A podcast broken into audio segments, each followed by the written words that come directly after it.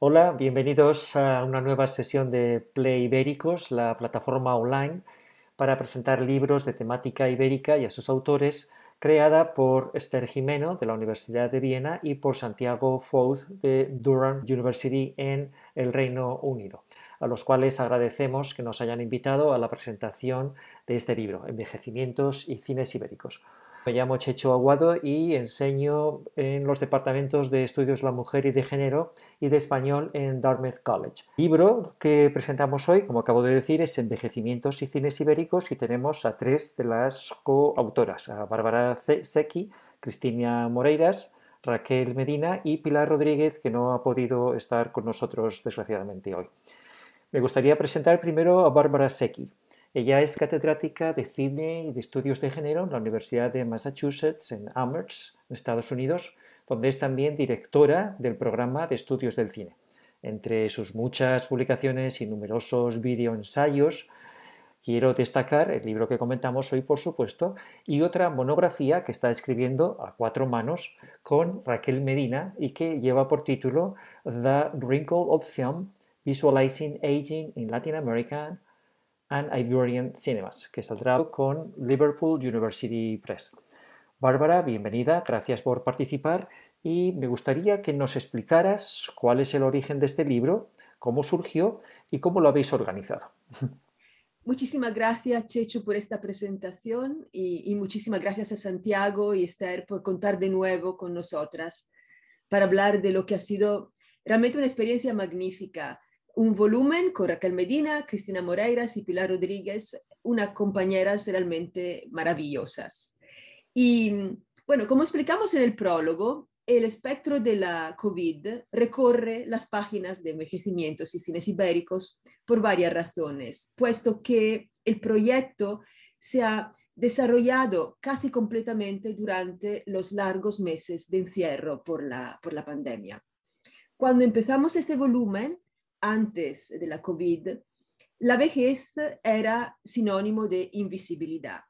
Pero con la pandemia, las personas mayores han asumido un nuevo protagonismo que en lugar de desmantelar las narrativas dominantes de decadencia y vulnerabilidad del imaginario sociocultural, y en nuestro caso la cultura visual y en particular el cine, las ha consolidado. Y los discursos de victimización dejan de ser válidos cuando sustituyen la posibilidad de eh, movilización política y de resistencia, eh, como nos ha enseñado Judith Butler. De ahí que en el contexto actual eh, este volumen adquiera una trascendencia política o tal vez una, diría, urgencia ética que probablemente no tenía cuando se concibió. Entonces, el volumen asume estas preguntas. Uno es de qué forma el cine contribuye a la perpetuación de los estereotipos edadistas. Dos, cómo puede el cine transformar el propio marco de discriminación etaria que él mismo ha perpetuado y legitimado. Tres, cómo se puede dar visibilidad al envejecimiento de una forma ética. Cuatro, cómo se denuncia la mirada eh, denigrante que refuerza los discursos de decadencia. Y eh, en el mejor de los casos, cinco, cómo se transforma en acción política la mirada afectiva, paternalista y, eh, en el sentido más literal del término, la mirada patética hacia el envejecimiento este volumen, al cual contribuye un equipo realmente excepcional, se organiza en cuatro partes. La primera parte presenta una diversidad de reflexiones sobre el envejecimiento en películas de figuras consagradas, autoras y autores como Josefina Molina, Pilar Miró, Isabel Coixet, eh, Pedro Costa, Pedro Almodóvar, Ventura Pons, Albert Serra, entre, entre otros, otras. La segunda parte eh, discute la representación del cuerpo que envejece y eh, la, falta de simetría entre envejecimiento eh, de los actores y envejecimiento de las actrices, entre, entre otros temas relacionados con el cuerpo. Eh, la tercera parte es sobre la pérdida de la memoria. Memoria que se concibe como memoria personal y física, Alzheimer y, otras demencias, eh, también y, y, como colectiva, simbólica, eso es la pérdida de la memoria histórica. Y la cuarta parte, finalmente, es sobre la caducidad del celuloide, el envejecimiento del propio cine como medio. Y al final del volumen hemos incluido también una filmografía a cargo de Saria Sanz que ofrece un instrumento muy útil para próximos estudios sobre este tema. Eh, bueno, eso es más o menos el, resumen, eh, Chechu. Muy bien. Muchas gracias, Bárbara, y estoy seguro que el libro tendrá una recepción crítica, crítica estupenda. La siguiente coeditora que la que me gustaría presentar es Raquel Medina.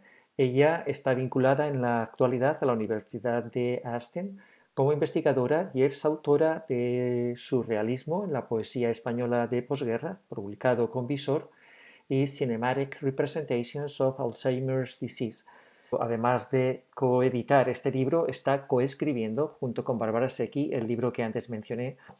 Con Sarah Falkes y Jackie Hackton está coeditando el libro The Handbook of Aging in Contemporary, Contemporary Literature and Film. También es directora ejecutiva de ENAS, European Network for Aging Studies. Raquel, me gustaría hacerte la pregunta de cómo encaja el libro dentro de los Aging Studies ¿Y cuáles serían las cuestiones más relevantes a tu modo de ver que habéis tratado de recoger en este excelente estudio?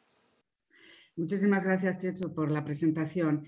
Eh, quería empezar dedicándole unas palabras a una de las coeditoras, la que no puede estar con nosotras hoy, Pilar Rodríguez, y, eh, que, es parte fundamental de este proyecto junto a Bárbara Secchi y Cristina Moreiras, que están aquí. Los estudios etarios o los estudios de la edad, también llamados del envejecimiento, eh, son importantes en la sociedad actual por la longevidad eh, de la población. Es necesario esos estudios de la edad desde una perspectiva interseccional, porque no todos ni todas eh, envejecemos de la misma manera. Por lo tanto, es importante tener en cuenta las diversidades en el envejecimiento, que suelen ser de raíz socioeconómica, cultural, étnica, de, de raza, etc. Todas esas cuestiones las queremos tener en cuenta, ¿verdad? Y eso es de lo que partimos nosotros en este, en este libro. Por eso vemos que hablamos de cines ibéricos y envejecimientos, envejecimientos y cines ibéricos, porque lo que mostramos en esos cines ibéricos es esa diversidad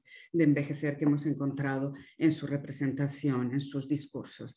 Normalmente la disciplina de los Aging Studies o de los estudios etarios, ¿verdad?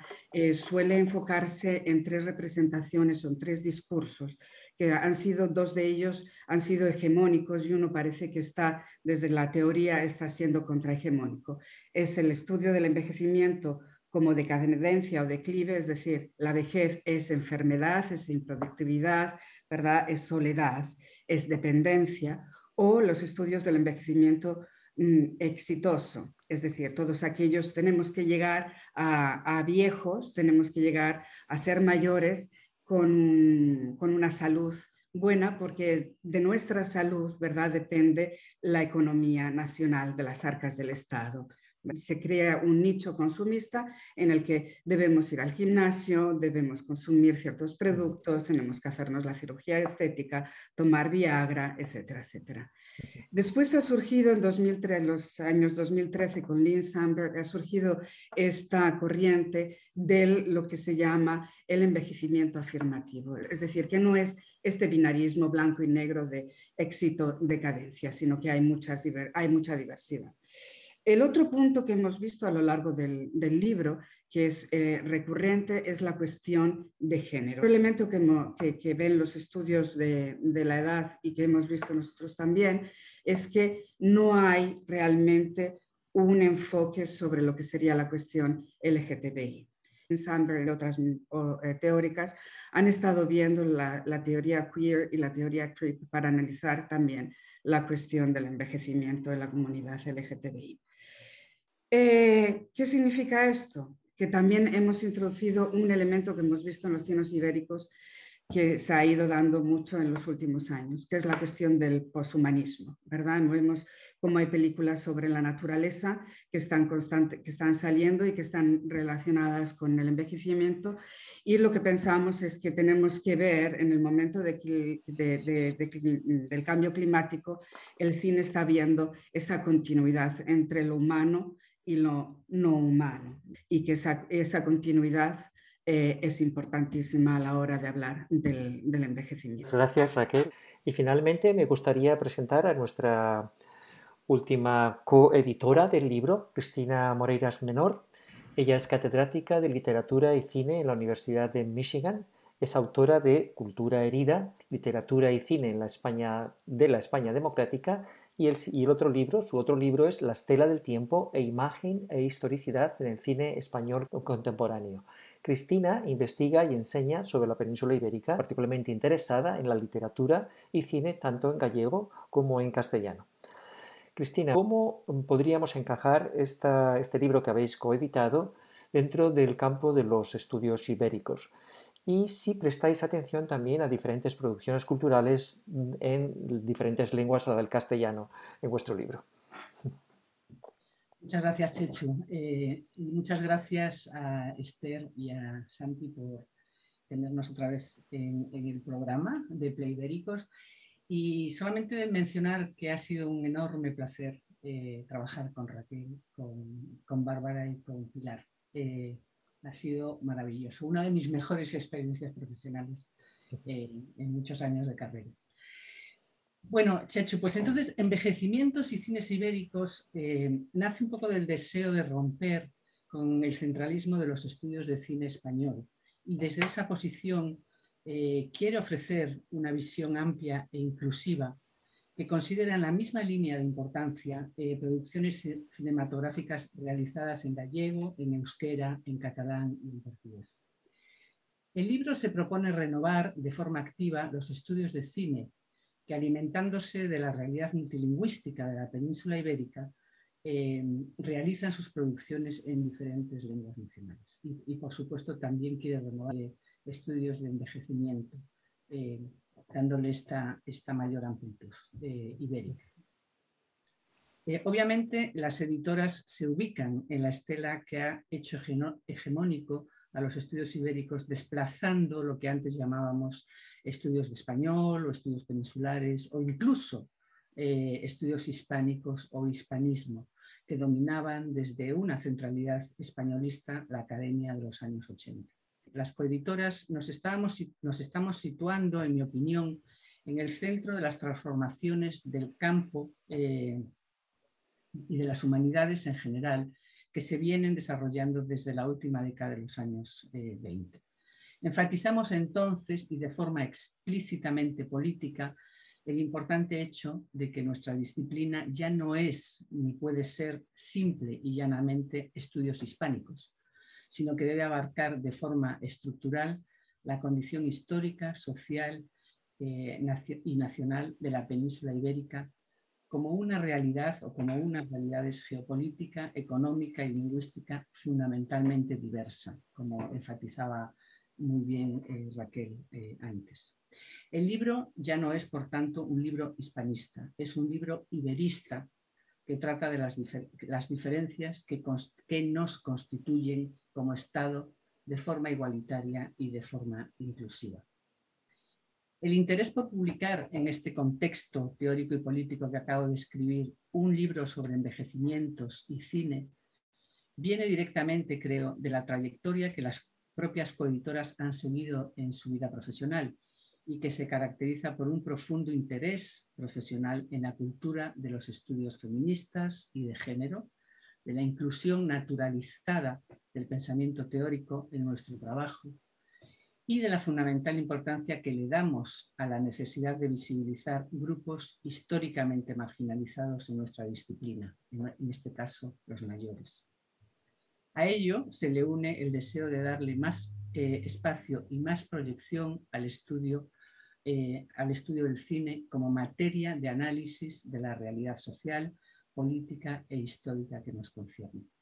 Entonces, eh, eh, el libro encajaría dentro de los estudios ibéricos en esa descentralización tanto de la centralidad o de la hegemonía de una sola lengua, de una sola nación y de una sola materia de estudio para abrirse a, eh, la multiplicidad eh, y a la diversidad. También muchas gracias Raquel, muchas gracias Bárbara. Yo creo, y no creo exagerar, que este libro va a marcar un antes y un después en los estudios sobre envejecimiento dentro de los Iberian Studies. No nos queda nada más que decir que agradeceros vuestra participación y a todos aquellos que estáis escuchando y deciros que esta entrevista se colgará en el canal de YouTube, en Instagram TV y el podcast también en la, versión en audio. Muchas gracias a todos por participar